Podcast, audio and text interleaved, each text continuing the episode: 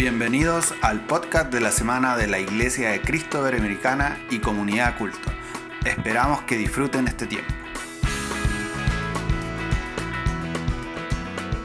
¿Cómo están querida familia? Eh, qué gusto estar con ustedes un domingo más, aunque quisiéramos que fuera de forma presencial. Eh, estamos agradecidos de este medio, esta oportunidad.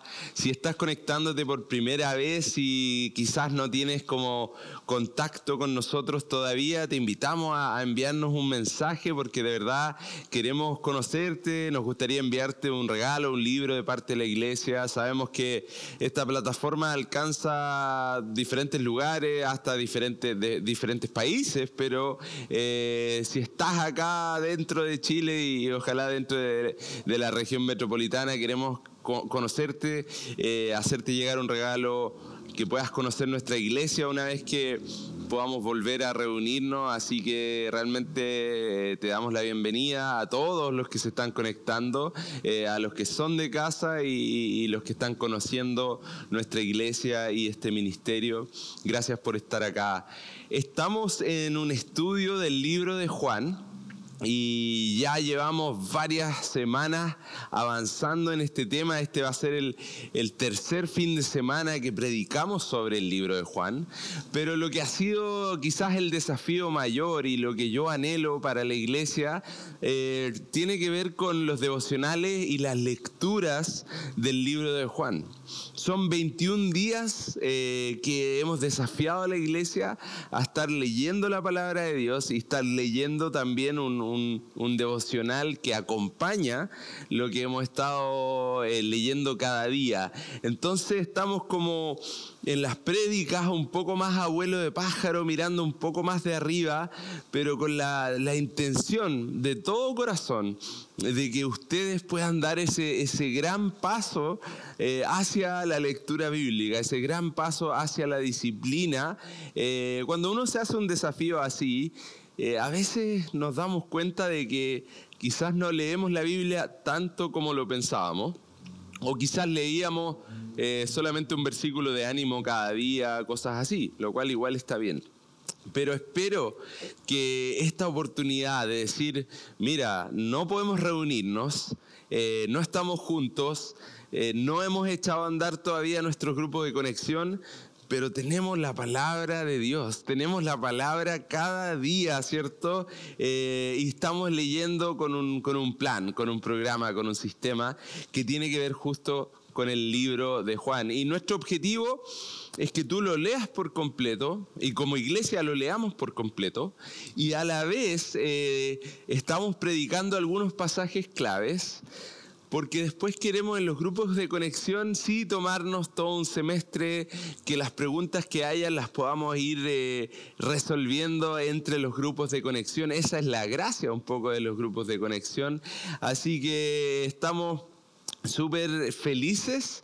Eh, el desafío, aunque no te hayas sumado desde un principio, parte con nosotros hoy el, día de calendario, partimos el primero de marzo, así que si es el 14, lee el capítulo 14, si es el 15, lee el 15, y es en preparación también para lo que vamos a estar haciendo con respecto a Semana Santa. Estamos leyendo este maravilloso libro, este maravilloso Evangelio de Juan, y, estás invitado de verdad a, seguir esto con nosotros, y, a mí en lo personal, eh, con esta esta labor de, pastorear la iglesia, esto, me deja mucho más tranquilo, saber que, que todo el que quiere tiene recursos, ah, tiene la palabra de Dios y estamos animando, empujando de buena forma, ¿cierto? A que todos puedan tener algo personal eh, con Dios a través de la escritura. Eh, no, no es suficiente solamente escuchar a alguien eh, el, el día domingo un ratito, ¿cierto?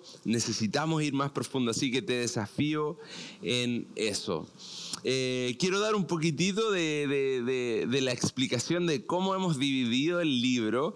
Eh, obviamente uno se va basando en, otros estudios, otros escritores, otros comentarios, pero a mí hay uno que me llamó mucho la atención Eh, si lo buscan por ahí, está en Proyecto Biblia también, es, es un, eh, un, teólogo que, que, se llama Tim Mackey, que es, que es muy bueno para dibujar, entonces él hace, hace unas como, como póster de cómo él entiende que se va dividiendo diferentes libros bíblicos. Yo lo, recomiendo mucho porque ayuda a entender qué estoy leyendo y, y cuál es el, el, sentido, cómo se organizan estos, estos libros que están en la Biblia. Entonces, él, él propone que el libro de Juan parte con un prólogo el capítulo 1 parte con un, es, un poema, es lo que yo hablé eh, dos, dos, domingos atrás.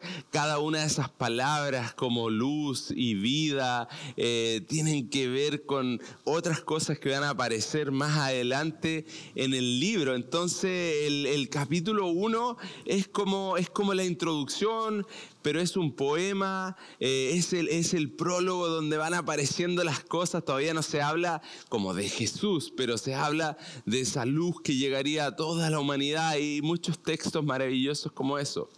Después, él, él lo divide así, dice que eh, los, los capítulos 2 al 4, hay unos tips ahí que en el, en el 2.1 dice una boda en Caná y en el 4.46 cierra con otro evento que tiene, que, tiene lugar ahí en Caná también. Entonces, eh, él dice, eso abre y cierra una sección. Y en esa sección vimos una boda, vimos a Jesús en el templo, vimos a Jesús interactuando con un, con un rabí, con un maestro de la ley, y vimos a Jesús en el pozo, que fue lo que mi esposa predicó la semana pasada. Entonces es súper interesante que, que, estas cuatro imágenes son, son muy potentes, son instituciones judías, así como, como era la boda, como era el templo, ¿cierto? Como era un rabí yendo de noche, eh, como era este pozo, un lugar sagrado, un lugar muy especial. Entonces él dice que, que, el tip o lo que hay que buscar eh, es, que donde partía y donde terminaba la sección era el mismo lugar como geográfico. Y él dice que eso se vuelve a repetir entre los capítulos 5 al 10 eh, porque está justamente eh, capítulo 5.2, que es lo que vamos a leer hoy, está en un, lugar eh, físico que era como parte del templo, el pórtico, donde habían estas diferentes columnas y parecía algo medio, medio greco-romano en, en cuanto a su construcción. Y en el 10 capítulo 23, o sea, ya varios capítulos más adelante, vuelve a ese lugar del pórtico y como que cierra un poco esta segunda serie de imágenes. Y en esa segunda serie de imágenes tiene que ver con eh, días festivos, con, con eventos especiales. Y, bueno, aparece el sábado, un día clave para, para los judíos, ¿cierto? Eh, la Pascua, después eh, la fiesta de los tabernáculos y luego la última que es la fiesta de la dedicación del templo. Entonces, cada uno de intercalado hay más historias porque hay muchas cosas sucediendo, pero un poco la imagen es, esa, es decir, aquí tienes la primera parte, estoy hablando de estas instituciones, el matrimonio, el, templo, el rabí, ¿cierto? Eh, el pozo. Y por este otro lado tengo estos días especiales, el sábado, la Pascua, eh, la, fiesta de tabernáculo y, la fiesta de dedicación del templo. Y, y entre medio de esto hay muchas historias que son muy lindas que en nuestro grupo de conexión los vamos a estudiar cada uno de esos en profundidad. Entonces, hoy día yo elegí dos historias de esta segunda parte, ¿ya? Y, después viene capítulo 11 y 12 como una, una bisagra, porque es un momento que, que Jesús hace un gran milagro, pero ese gran milagro va a tener un gran costo, eh, ese costo de derramar su vida por sus amigos. Entonces eso ya viene la próxima semana y, vamos a ir eh, avanzando la entrada triunfal y finalmente Semana Santa vamos a hablar de, la pasión, ¿cierto? Y de la, de la resurrección. Así que eso es lo que estamos haciendo. Estamos a vuelo de pájaro. Yo, yo, sé que estamos haciendo eso y, quizá algunos quisieran ir en profundidad, pero para eso está el devocional, para eso está el desafío de los 21 días de, de lectura y oración y para eso van a estar los grupos pequeños. Así que eh, no se desanimen en cuanto a eso. Hoy día vamos a entrar en el capítulo 5. Quiero hacer algunos paralelos con el capítulo 9, porque me gusta, me encantan estas dos historias. Pero antes de entrar propiamente en la palabra de Dios, te, pido que, que podamos orar y pedirle al Señor que nos dirija, que nos guía en este, en este momento. Padre, gracias por, por tu palabra. Gracias por porque es inspirada, porque es hermosa, porque nos trae sabiduría a nuestras vidas, Señor. Queremos pedir en este momento, Señor, que tu Espíritu Santo, que no está limitado a un, a un edificio, que no está limitado a ciertos grupos de personas, sino que está disponible para, para todo tu pueblo, Señor, para toda tu iglesia. Y de hecho el Espíritu Santo está siempre trabajando en todos lados. Padre, pedimos que hoy pueda trabajar en, nuestras vidas, en nuestros corazones, hablándonos a través de, de las escrituras, Señor, hablando directamente a nuestro corazón, quizás las cosas que podemos ir cambiando, las cosas que podemos ir mejorando, Señor, las cosas que, que tú anhelas eh, que, podamos eliminar de, nuestra forma de vivir, de nuestra forma de pensar. Yo creo firmemente que es posible cambiar. Creo que tú estás restaurando corazones, Padre, tú estás restaurando eh, vidas, Señor, y, es posible ver cambios eh, totales en cada uno de nosotros y por eso anhelamos, Señor, que, que tu palabra, tu espíritu pueda hacer eh, la obra en este día y, durante este tiempo que estamos leyendo y orando. Gracias Padre, oramos en el nombre de Jesús. Amén. Entonces, a modo de, repaso, no sé si se acuerdan, pero Juan 20, eh, Juan 20 nos explica por qué estamos leyendo este libro. 20, eh, 29 y 30 dice, eh, vamos a partir en el 30 y 31. Dice, Jesús hizo muchas otras señales en presencia de sus discípulos, las cuales no están registradas en este libro, pero estas se han escrito para que ustedes crean que Jesús es el Cristo, el Hijo de Dios, y para que al creer en su nombre tengan vida. Entonces cada uno de los relatos que sí se anotaron, porque hubieron otros, los que Juan sí eligió, es para que nosotros pudiéramos creer que Jesús es el Mesías, el, el Rey, el que iba a venir, y para que nosotros al poner nuestra fe en Él podamos tener vida. Volvamos un poquitito eh, al prólogo. Eh, Juan 1, 4 y 5 dice, en Él estaba la vida y la vida era la luz de la humanidad. Esta luz resplandece en las tinieblas y las tinieblas no han podido extinguirla. Entonces cuando, cuando leemos estas historias, eh, vamos a leer sobre dos sanidades.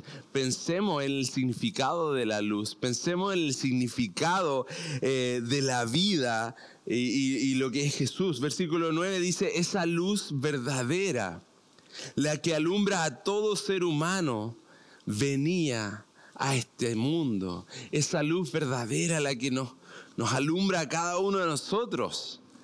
Eh, vino, habitó, estuvo acá. Versículo 14 dice, em, el verbo se hizo hombre y habitó entre nosotros hizo su tabernáculo entre nosotros. Eso, eso es lo que significa eh, haciendo referencia a Éxodo, haciendo referencia a la presencia de Dios eh, en un lugar, ¿cierto? Físico. Dice, hemos contemplado su gloria, la gloria que corresponde al Hijo unigénito del Padre, lleno de gracia y verdad, lleno de gracia y verdad. Eh, tantas imágenes que se vienen a la mente, porque eh, esto está escrito para provocar pensamientos en nosotros. Y de hecho, si, si te fijas, versículos 16 y 17 dicen, eh, de su plenitud, Jesús, todos hemos recibido gracia sobre gracia, pues la ley fue dada por medio de Moisés, mientras que la gracia y la verdad nos han llegado por medio de Jesucristo. La ley fue dada por Moisés. Hoy día vamos a hablar un poco de la ley, del, corazón eh, de, de los fariseos, de cómo nosotros podemos realmente perdernos del punto, perder totalmente lo que, lo que Jesús está haciendo por estar eh, anclado no a cosas buenas de la palabra de Dios, sino estar anclado a interpretaciones erradas eh, de la palabra de Dios. Y yo sé que eso es difícil decirlo porque es como quién eres tú para decir quién está errado y quién no está errado. Pero la razón que, tengo confianza y, dedico mi tiempo a estudiar este libro es porque cuando veo a Jesús, lleno de gracia y verdad, cuando veo a Jesús apareciendo como, como más que Moisés, Moisés, si bien eh, eh, toda esta parte que, está haciendo como alusión a, la parte de, Éxodo 32 y 33, cuando, cuando el pueblo falló, ¿cierto? Y construyeron un becerro y, Moisés baja y está enfurecido y después tiene que ir a interceder frente a este Dios eh, totalmente santo.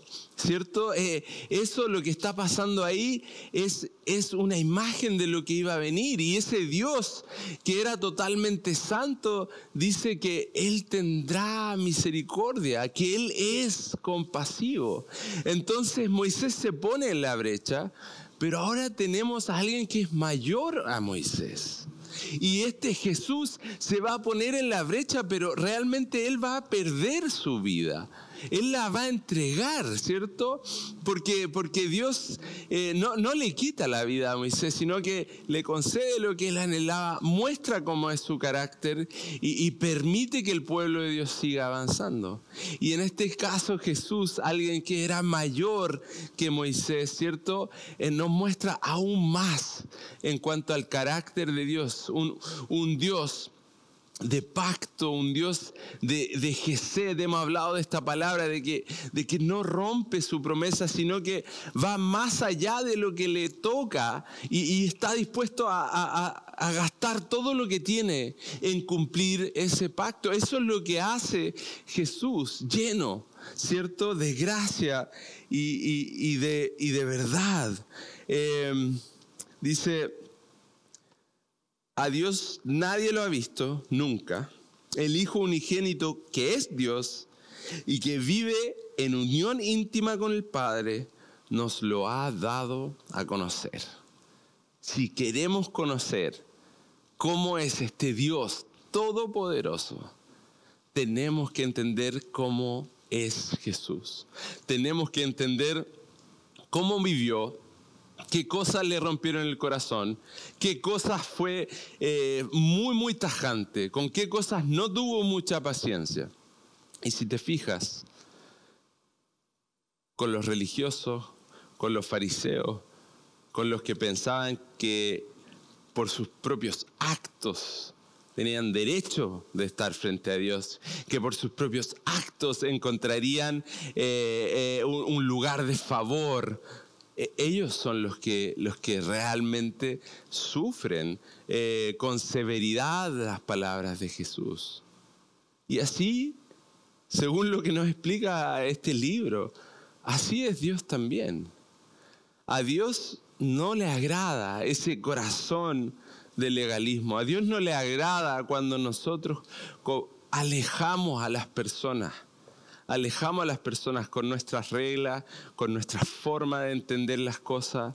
Y, yo sé que eso es una lucha personal para cada uno de nosotros. Pero es lo mismo que hablamos la semana pasada, de no poner etiquetas y de no poner barreras. Eh, y, simplemente eh, ser osado y ser arriesgado en cuanto a la proclamación de las buenas noticias, a compartir nuestras vidas con otros y dejar un poco de lado nuestras estructuras religiosas.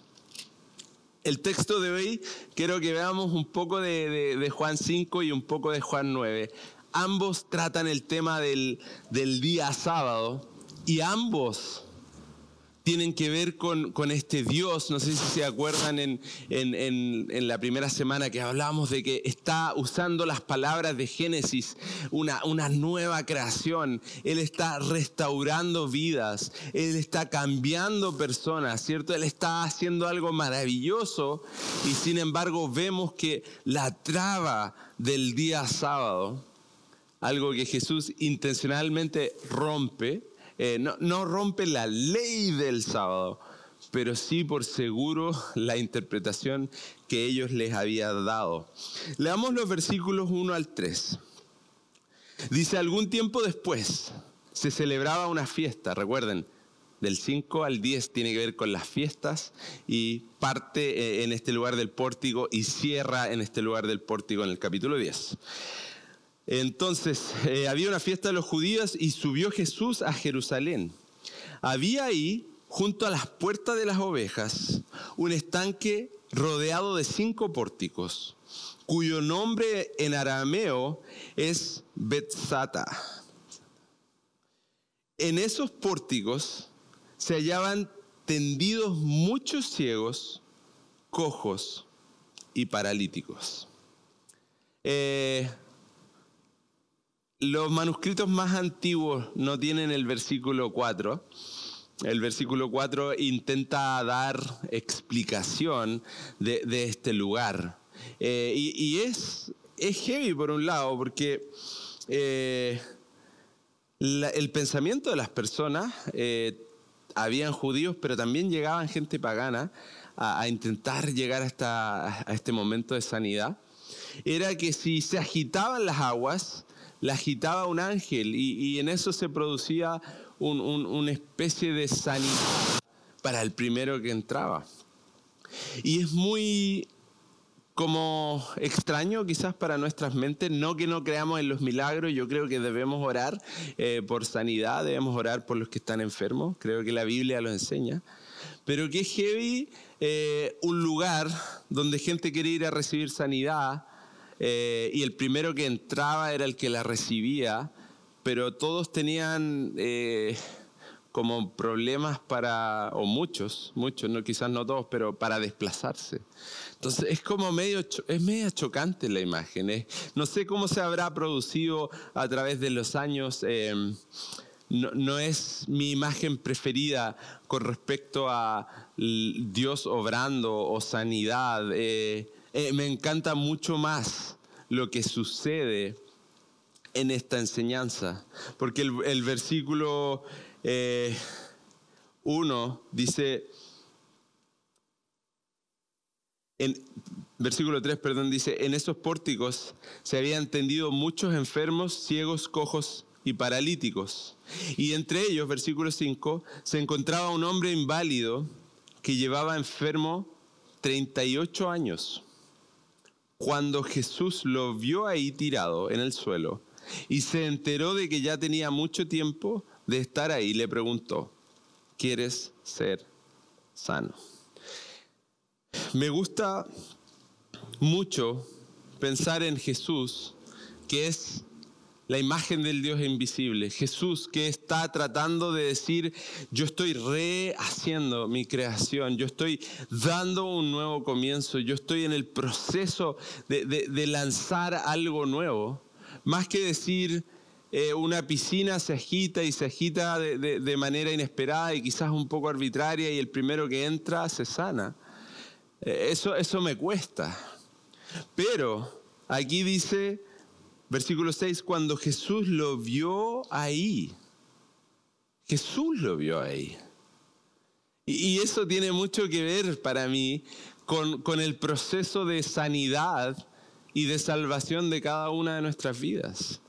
E, e, es cuando Jesús nos ve, es cuando Jesús nos llama, es cuando Jesús nos invita, lo que realmente termina produciendo un cambio en nosotros. Eh, fíjate lo que dice versículos 7 y 8. Señor respondió, no tengo a nadie que me meta en el estanque mientras se agita el agua y cuando trato de hacerlo otro se mete antes. Levántate, recoge tu camilla y anda, le contestó Jesús. Me encanta la historia, no sé cuántos leyeron el devocional de, de este capítulo. El hombre estaba solo. El hombre no tenía quien le ayudara a llegar. La imagen para mí es como, es chocante. De, imaginarme una persona que tiene problemas para desplazarse, de cómo llega hasta ese lugar antes que otro. E, es, es heavy. Pero Jesús, entendiendo que este hombre llevaba muchos años así, le hace una pregunta directa y al grano y le dice, ¿quieres ser sano? ¿Quieres, quieres tener una vida diferente? ¿Quieres eh, un nuevo comienzo? ¿Quieres un cambio? Y ante eso la persona responde que sí, que, que quiere un cambio. Y eso, eso requiere valentía también, porque a veces estamos cómodos en nuestro lugar de, de, de, como no estar, ¿cierto?, totalmente sanos. Eh, descansamos en eso. No, es que yo no puedo, es que yo no voy a, es que yo no tengo las habilidades, no tengo las capacidades, no soy sano, por lo tanto no puedo. Entonces Jesús hace la pregunta, el hombre responde, pero la iniciativa es toda de Jesús.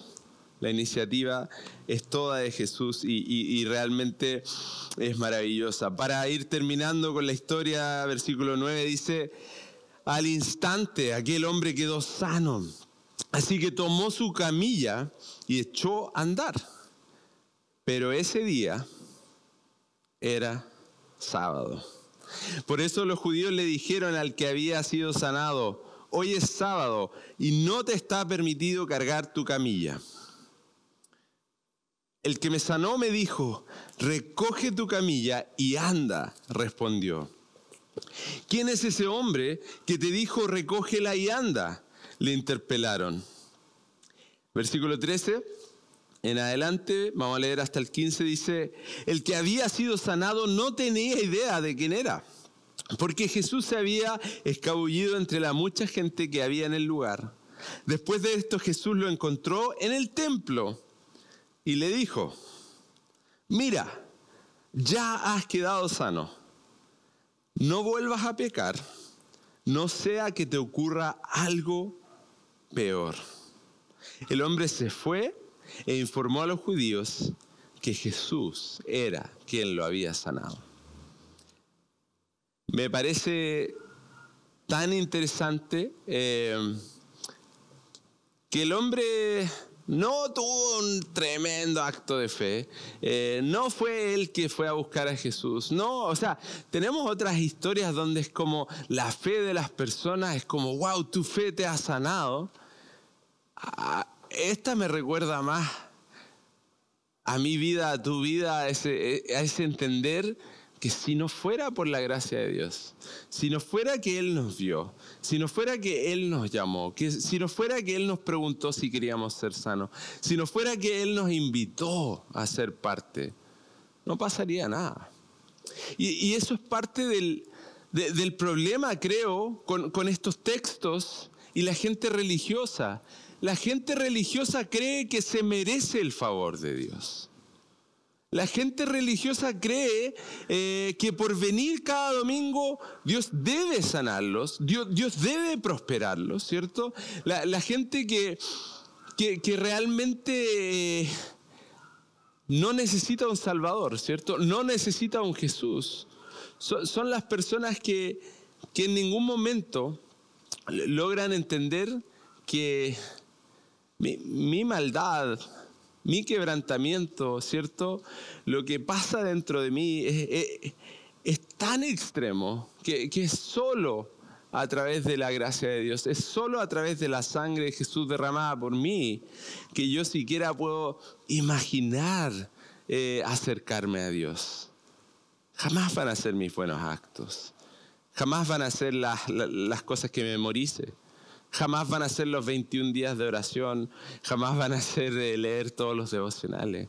Es al revés, esas cosas las hacemos porque hemos sido salvos, porque estamos agradecidos y porque estamos dedicando nuestra vida a, lo que Jesús anhela de nosotros. Pero lo que pasa acá es, eh, puede ser todo lo contrario. La gente religiosa empieza a decir, ¿quién te sanó? Y es como, loco, 38 años.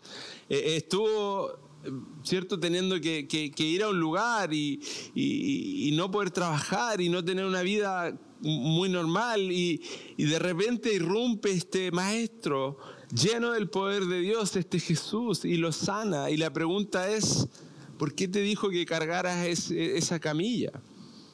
Y Jesús lo hace de manera intencional. Jesús quiere de alguna manera provocar y decir, ustedes no entienden la ley de Dios. Sus interpretaciones fueron tan lejos que, ya las cosas no tienen sentido. Me llama la atención una cosa más y por eso quiero conectarlo con el otro texto. Jesús le dice, no vuelvas a pecar, no sea que te ocurra algo peor. Entonces, es como, wow, Jesús, así como el pecado de este hombre fue lo que provocó eh, que él estuviera en esa situación? ¿Por qué me llama la atención? Porque el otro texto tiene que ver con alguien que era ciego de nacimiento. Y, la reacción natural de nosotros, de los discípulos, de los fariseos a rato, es decir, ¿quién pecó? ¿De quién es la culpa? ¿Cierto? Eh, una especie de pecado original, por decirlo así. Existía esta idea de que se podía pecar en, el vientre así como propiamente tal y, salir medio maldecido.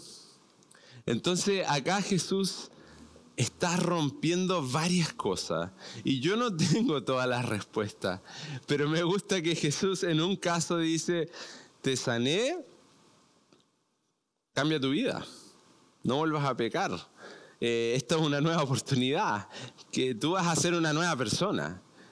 Y, en otras oportunidades, Jesús dice, como no juzguen. Esto no tiene nada que ver con, con el pecado de alguien. Esto tiene que ver con los propósitos de Dios, con la soberanía de Dios. Y ahí se vuelve súper, súper intenso y difícil para mí eh, teológicamente. Pero por eso vamos a estar luchando y, leyendo este libro eh, de Juan durante los grupos pequeños, durante la, primera mitad del año. Entonces, vamos avanzando. Eh, capítulo 9. Voy a ser un poco más breve en esta parte. Dice versículos 1 al 3, una vez más. A su paso, Jesús vio a un hombre que era ciego de nacimiento. Y sus discípulos le preguntaron, rabí, para que este hombre haya nacido ciego, ¿quién pecó? ¿Él o sus padres? Versículo 3. Ni él pecó, ni sus padres, respondió Jesús, sino que esto sucedió para que la obra de Dios se hiciera evidente en su vida. Entonces, ahora es muy distinto. Ahora estamos hablando de, de, alguien que estaba con una condición desde pequeño. Y, sabemos que Dios forma desde el vientre. Y, cuesta mucho pensar en que Dios permite ciertas cosas. Pero este texto de alguna manera eh, eh, está diciendo que, Dios permite cosas para sus propósitos. Y, sé que eso quizás no es un consuelo, eh, pero prefiero tener ese, esa teología.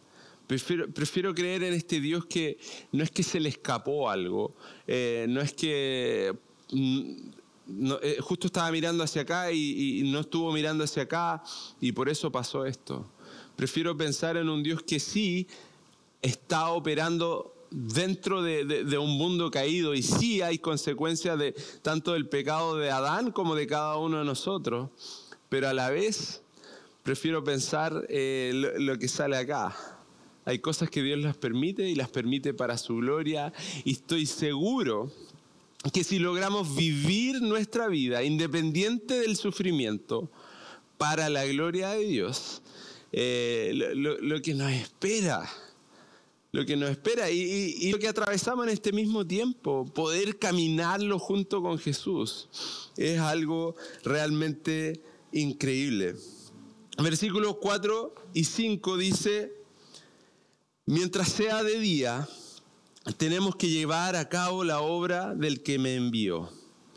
Viene la noche, cuando nadie puede trabajar.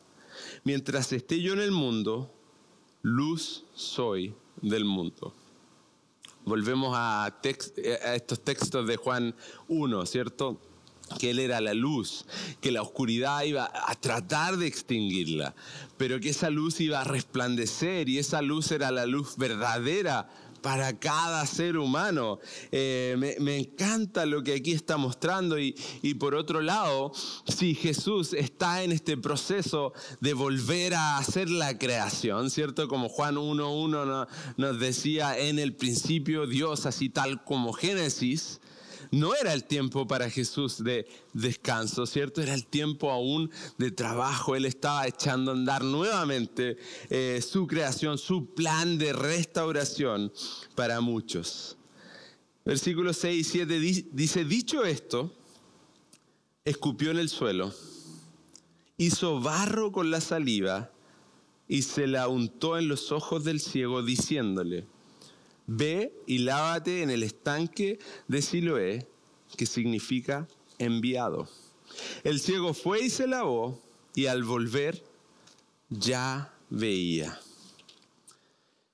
Jesús nuevamente podía haber hecho un milagro sin requerir a, quebrar los mandamientos. Este hecho de agacharse y, poner saliva en un poco de barro, ¿cierto? O tierra, eh, para muchos era como eh, hacer algo de construcción, por ahí hacer cierto eh, ladrillo o justamente como hacer pan, amasar, ¿cierto? Está amasando, entonces está quebrantando leyes. A, mí se me viene a la mente también si esto es Dios volviendo a, a, traer vida a su creación a través de abrirle los ojos. También pienso en cómo Dios formó desde la tierra a Adán. Entonces se, está volviendo a usar en la tierra, se está volviendo a, a crear, se está volviendo a trabajar. Em, Qué, maravilloso y cuántas imágenes hay y, creo que da para, para pensar mucho en, en, cada una de las cosas que está sucediendo, pero dice que él fue, se lavó y al volver ya veía. Entonces tenemos milagros que son pero maravillosos, son, milagros que debiesen hacer que el corazón de cualquier persona e, explote en gratitud a Dios por lo que Él está haciendo. Pero vamos a ver que una vez más, los fariseos, una vez más, eh, los expertos de la ley, una vez más los que debían estar más cerca del corazón de Dios, están totalmente equivocados en, su pensamiento y su interpretación y, ponen en tela de, juicio, ponen en duda todo lo que Jesús hizo. Versículo 8 y 9 dice, sus vecinos y los que le habían visto pedir limosna decían, no sé si este es el que se sienta a mendigar. Unos aseguraban, sí es él. Otros decían, no es él, sino que se le parece. Pero él insistía, soy yo. Qué lindo ver la posibilidad de transformación que puede tener un encuentro con Jesús. Como decía al principio, yo creo que hay posibilidades de, sanidad. Yo creo que hay posibilidades de ser una nueva persona. Yo creo que alguien que lucha con la mentira puede dejarlo atrás y ser irreconocible. Yo creo que alguien que lucha con robar puede ser transformado y dejarlo atrás. Yo creo que alguien que lucha con pornografía puede ser renovado en su mente y puede ser una persona casi irreconocible. Eso es lo que un encuentro con Jesús puede provocar en cada uno de nosotros. Versículo 10 dice, ¿cómo entonces se te han abierto los ojos? Le preguntaron. El hombre que se llama Jesús hizo un poco de barro, me lo untó en los ojos y me dijo, ve y lávate en Siloé. Así que fui, me lavé y entonces pude ver. Versículo 12 dice, ¿y dónde está ese hombre? Le preguntaron. No lo sé, respondió el hombre que había sido sanado. Quiero ir cerrando un poco con esta idea. Él fue sanado, sin embargo no sabía dónde Jesús estaba, dónde había ido. Y, y nuestro trabajo hoy en día es mostrar a ese Jesús que ha sanado, mostrar a ese Jesús, ¿cierto? Que, que está obrando, que está renovando. El propósito de este libro es para que no tengamos que decir, no sé dónde fue, no sé dónde está. Que podamos decir, yo sé dónde está. Yo, él, él, él, está junto a mí, lo estoy siguiendo, estoy dedicando mi vida a seguirle. Te invito a ti a ser parte de ese proceso. Somos bendecidos de tener este libro. Somos bendecidos de poder mirar desde Génesis hasta Apocalipsis, que hay un hilo conductor, hay, hay un Dios que entra en la historia, que, que participa de manera activa y que siempre está dando pasos hacia su humanidad que tanto ama y está constantemente dando nueva oportunidad constantemente restaurando vidas, constantemente sanando corazones, transformando personas de, que ya son casi irreconocibles después de tener encuentros con Jesús. Em, mira lo que, lo que dicen los fariseos. Entonces hay mensaje aquí para el que no conoce a Jesús es como, loco, corre a Él, eh, Él te va a sanar, él, anhela sanar tu corazón, Él anhela que te encuentres con Él, Él anhela traer eh, paz a tu vida, pero quizás para los que llevamos tiempo en la iglesia, los que ya estamos familiarizados con toda esta historia, también hay un mensaje que nosotros, que, no nos enfriemos, que no nos pongamos a ser personas que acumulan más y más leyes, más y más eh, reglas, más y más tradiciones como que no sirven. Eh, versículo 13 al 16 dice, llevaron entre los fariseos al que había sido ciego. Era sábado cuando Jesús hizo el barro y le abrió los ojos al ciego. Por eso los fariseos a su vez le preguntaron cómo había recibido la vista. Me untó barro en los ojos, me lavé y ahora veo, respondió. Algunos de los fariseos comentaban, ese hombre no viene de parte de Dios, porque no respeta el sábado. Y otros objetaban, ¿cómo puede un pecador hacer semejantes señales? Y había desacuerdo entre ellos. Las dos historias tienen eh, este sábado en común, este día especial. Eh, los judíos habían elevado a ese día por sobre las personas. Eh, las personas religiosas muchas veces elevan eh, dogmas, cierto, tradiciones e ideas más arriba de lo que deben estar.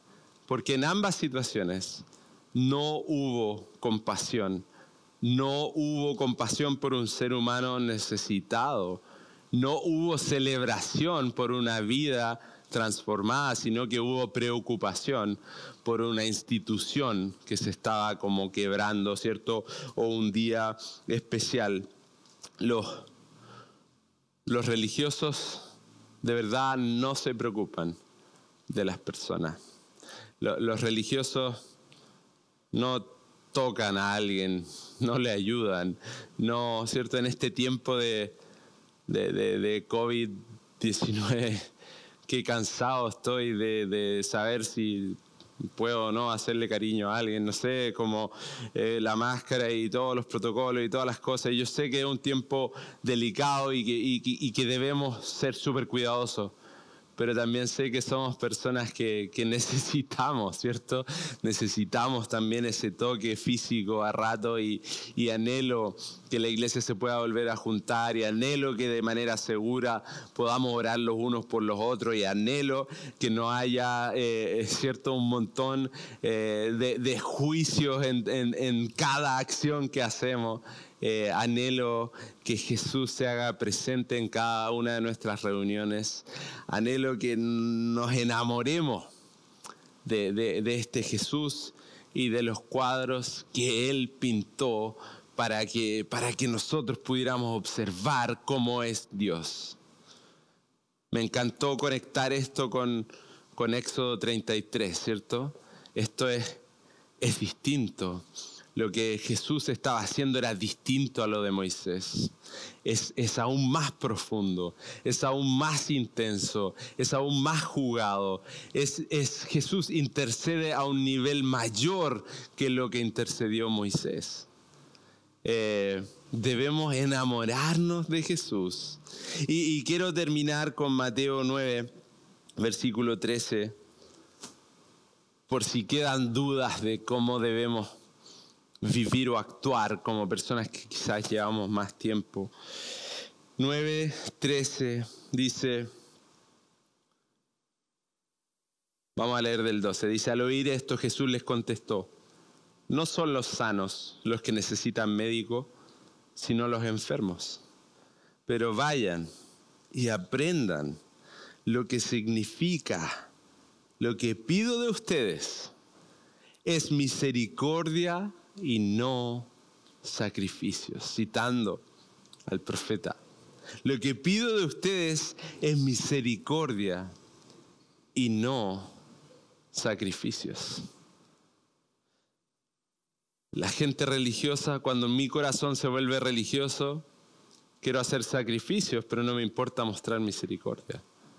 Y eso es lo que había pasado. Las personas habían puesto las interpretaciones de la ley en un lugar que no le correspondían y los propósitos de Dios ya no se estaban cumpliendo a través de esas cosas. Y, irrumpe Jesús en la escena, o sea, en la escena, y, y trae una nueva creación y trae sanidad. Y las personas que debieran haber estado celebrando son las personas que están cuestionando, son las personas que están diciendo si esto es pecado o no es pecado, eh, son las personas que no entendieron nada finalmente. Dice, porque no he venido a llamar a justos, sino a pecadores. Si tienes una necesidad de, tener un encuentro con Jesús, si entiendes que eres pecador, que en realidad eres ciego, eh, quizás no físicamente, pero sí espiritualmente, que necesitas salir de la oscuridad, necesitas abrir tus ojos a la, luz.